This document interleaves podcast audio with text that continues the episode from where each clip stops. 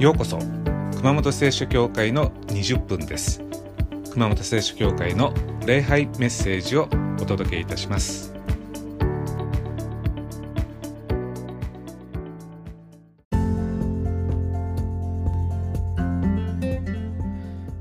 えさて聖書をお読みしたいと思います。今日はヨハネによる福音書の21章20節から24節です。ヨハネによる福音書21章20節から24節です。お読みします。ペテロが振り向くと、イエスの愛しておられた弟子がついてくるのが見えた。この弟子はあの夕食の時、イエスの胸元に寄りかかったまま、主よ、裏切るのは誰ですかと言った人である。ペテロは彼を見て、主よこの人はどうなるのでしょうか？と言った。イエスは言われた。私の来る時まで彼が生きていることを私が望んだとしても、あなたに何の関係があるのか。あなたは私に従いなさい。それでこの弟子は死なないという噂が兄弟たちの間に広まった。しかしイエスは彼は死なないと言われたのではない。ただ、私の来る時まで彼が生きていることを私が望んだとしてもあなたに何の関係があるかと言われたのである。これらのことについて証しをし、それを書いたのはこの弟子である。私たちは彼の証が真実であることを知っている。これらのことについて証しをし、それを書いたのはこの弟子である。私たちは彼の証が真実であることを知っていると。つまりこのヨハネによる福音書を書いたのはこの弟子であると。そしてこの弟子が書いた証は真実であることを私たちは知っているというわけです。じゃあこの弟子とは誰なのか。それはイエスが愛されたものと呼ばれる弟子です。イエス様には一人の弟子がいました。別名がイエスが愛されたもの。ヨハネによる福音書に書かれている大部分はこのイエスが愛されたものが自分が目撃したことを書いたんですね。まあ、もちろん全部ではなくて言い伝えを書いている部分部分もあります。特にイエス様がガリラヤ地方でなされたことについてはイエスが愛されたものは他の人が書いた記録や人から聞いた伝聞で書いています。でもエルサレムとエルサレム周辺で起こった出来事については自分の目で見たことを書いてるんですね。このイエスが愛されたものと呼ばれる弟子はエルサレムの近くに住んでいたということが研究で分かっています。ではなぜイエスの愛されたものはエルサレムの近くに住んでいたと分かるんでしょうか例えばマタイによる福音書、マルコによる福音書、ルカによる福音書を読むとイエス様は故郷のガラリア地方でしか悪霊を追い出していません。エルサレムでは追い出していないんですね。ヨハネによる福音書には、イエス様が悪霊を追い出した話が一つも記録されていません。だからヨハネによる福音書の著者はエルサレム近辺にいた人だとわかるわけです。また、ヨハネによる福音書はエルサレムの地名にとても詳しいんですね。例えばベテスダという池に体の動かない人がいたとか生まれつき目の見えない人にイエス様がシロアムという池に行って目を洗いなさいとかやたらこのエルサレムの地名が出てきます。だからエルサレムに詳しい人だと推測できるわけです。ではイエスの愛されたものと呼ばれた弟子は一体誰なのか。4つの福音書の中でイエスが愛されたものとはっきり書かれている弟子は2人しかいません。しかもこの2人はヨハネによる福音書にしか登場しません。1人はイエスの愛された弟子と呼ばれている人。もう1人はラザロ。この2人だけです。イエスの愛されたものという言葉が最初に出てくるのはラザロの話の時です。ラザロが病で危篤になります。ラザロのお姉さん、マルタとマリアはイエス様に死者を送ります。死者はイエス様にこう言います。あなたが愛しておられるものが病気です。この一言でイエス様には一体誰が病気なのかが通じました。まあ、皆さんに電報が届いたとします。まあ、今は電報を使わないのでメールでもいいですし、LINE でもいいです。一文だけ書いてあったとします。あなたが愛しておられるものが病気です。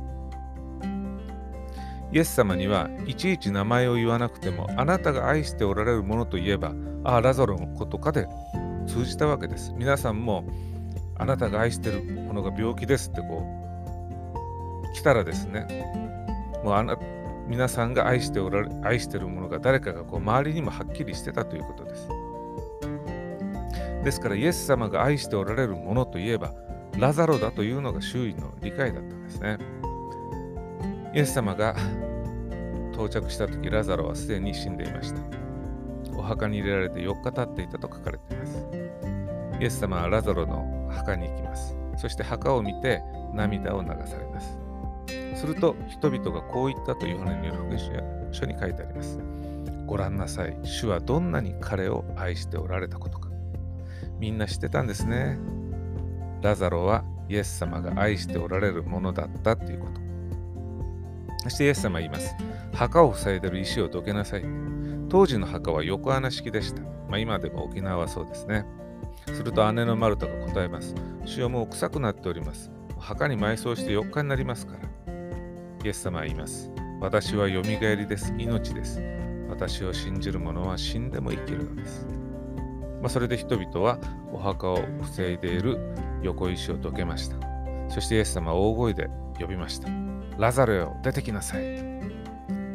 ミイラみたいに布で全身ぐるぐる巻きにされた死んだはずのラザロが出てきました。さてイエス様は多くの人々を癒しました。ところが名前が残ってる人っていうのは少ないんですね。自分自身がイエス様に癒してもらった人で名前が残ってる人は2人だけです。それはバルテマイとラザロだけです。バルテマイという人は目が見えなかったんですけど、イエス様に目を開いていただきました。ラザロは今読みしたように死んだけれども生き返ったんですね。でどうしてこの2人の名前が残ってるかというと、おそらくイエス様が復活した後も教会のメンバーだったからです。そしてイエス様の奇跡の生き証人になったんですね。まあ、だから名前が残った。さて、イエス様がラザロを復活させてからしばらくして、ラザロはイエス様と一緒に食事の席についていました。じゃあ誰の家かそれはラザロ自身の家です。ラザロの家はエルサレムのすぐ近くにありました。エルサレムから約2.7キロしか離れてないベタニアという村です。まあ、姉のマルタは一生懸命食事の給仕をしていました。で妹のマリアが値段の高い油を持ってきてイエス様の足を拭いたんですね。マタイによる福音書とマルコによる福音書にも同じ話が出てきます。でもこの両方の2つの福音書には女性の名前が書いてないんです。この女性の名前がマリアだとはっきり書いているのはヨハネによる福音書だけです。なぜでしょう？それはヨハネによる福音書を書いた人は高価な油でイエス様の足を拭ったのが誰だかはっきり知っていたからです。マリアが油を注いだ時現場にいた人だったからです。そしてそのマリアの名前も知っていた人だったからです。イエスの愛しておられるものという言葉が2回目に出てくるのは食事のシーンです。さあ、この油を、イエス様が油を注がれた食事会から何日かしてまた夕食会が開かれました。そしてその食事の途中でイエス様が唐突に言います。あなた方のうち一人が私を裏切ります。もうみんなびっくりするんですね。ざわざわざわざわざわざわと。弟子たちは誰だ誰だと、こう、ひそひそ声で話し合います。するとペテロが一人の弟子に合図をくれました。誰のことか先生に聞いてくれって。で、その弟子がイエスの愛しておられたものと呼ばれた人です。ヨハネによる福音書にはこう書かれています。13章の23節24節弟子の一人でイエスが愛しておられた者がイエスの右側で席についていた。そこでシモン・ペテロが彼に合図をしていった。誰のことを言っておられるのか知らせなさい。25節その弟子はイエスの右側で席についたままイエスに。主よ、それは誰ですか、まあ、当時の食事の席はですね、まあ、この字にこう椅子がこう並んでたわけですけれども、イエス様は当然上座に座ります。で、その上座の上座に座る人が賓客なんですけど、上座のすぐ右側の席には夕食を開いているこの家の持ち主が座るのが当時の慣習だったんですね。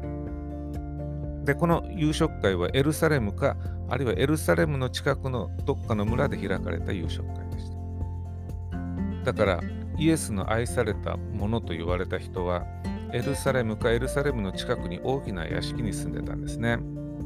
で、ヨハネによる福音書で、エルサレムかエルサレムの近くに家を持っている弟子は一人しかいません。誰でしょう？そう、ラザロです。さあ、最初に戻ります。今日の聖書の言葉は、これらのことについて証しをし、それを書いたのはこの弟子である。私たちは彼の証しが真実であることを知っている。そしてこのヨハネによる福音書を書いたこの弟子というのはイエスの愛しておられたものと呼ばれた弟子です。では、イエスの愛しておられたものとは誰なのかそうです。おそらくラザロです。ラザロは一度死んだ人でした。まあ、死ぬ直前ですね、ベッドのすぐ横にお姉さんのマルタとマリアが、ラザロ頑張れ死なないでとこう、えー、泣きながらいたことでしょう。で、ラザロも、ああ、僕も死にたくないと思ってたんですけれども、病が、でですね、ある、パッと意識が途切れるわけです。死んでしまったんですね。ところが、次に意識が戻ります。ラザロ出てきなさいというイエス様の声をこう聞くんですね。で、ほっと起き上がって、この光がある方に歩いていくわけですね。そうすると自分が墓にいたことに気づくわけです。しかも自分の顔や体にこう包帯が巻かれてる。そして目の前にはイエス様の顔が見える。あれ？あ自分死んだん死んだのかえ？え、でも生き返ってるじゃん。ラザロはイエス様に命を与えてもらいました。そしてもしこういう体験をした人がヨハネによる福音書を書いた著者著者だったとしたらどうでしょうか。4つの福音書が新約聖書にありますけど、それぞれこう伝えたいことが違います。じゃあそこはどこを見ればわかるかっていうと、その福音書がよく使う言葉を見ればわかります。例えば、ヨハネによる福音書は、命という言葉をよく使います。なぜなら、命がこのヨハネによる福音書を書いた人が特に伝えたいメッセージだからなんですね。じゃあどれぐらいよく使われてるかっていうと、ヨハネによる福音書では35回使われています。じゃあこれ多いのか少ないのか比べてみましょう。命という言葉をマタイによる福音書は7回しか使ってません。マルコによる福音書は4回しか使ってません。ルカによる福音書は5回しか使ってません。この3つの福音書足しても16回です。ところがヨハネによる福音書では35回使われてるんですね。3つの福音書を足した合計の2倍以上です。ヨハネによる福音書は証という言葉もよく使っています。マタイによる福音書が4回、マルコによる福音書が6回、ルカによる福音書が5回使っている言葉です。3つの福音書を足しても15回しか使われていません。ところがヨハネによる福音書は47回も使っています。証って一体何でしょう？それは自分が体験したことを話すことです。命という言葉がヨハネによる福音書には何回も使われています。なぜなのか。証という言葉が何回も使われているのはなぜなのか。それはイエス様に命を与えられた経験をした当人がまさに自分の経験を証ししているからじゃないでしょう。ヨハネによる福音書の1章の4節から5節にこんな言葉があります。この方に命があった。この命は人の光であった。光は闇の中に輝いている。闇はこれに打ち勝たなかった。このヨハネによる福音書を書いた著者にとって闇っていうのはまさにラザロが体験したお墓の闇だったのかもしれません。ラザロはイエス様に永遠の命があることを身をもって体験しました。墓から出た時外のまずし眩しい光に目がくらんだことでしょう。そしてこの光の先に見えた顔はイエス様の顔でした。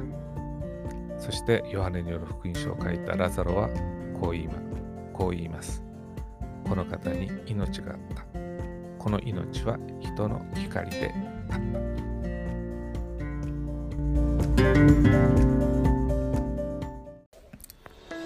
それでは熊本聖書協会の20分はこれまでです。ご視聴ありがとうございました。また来週。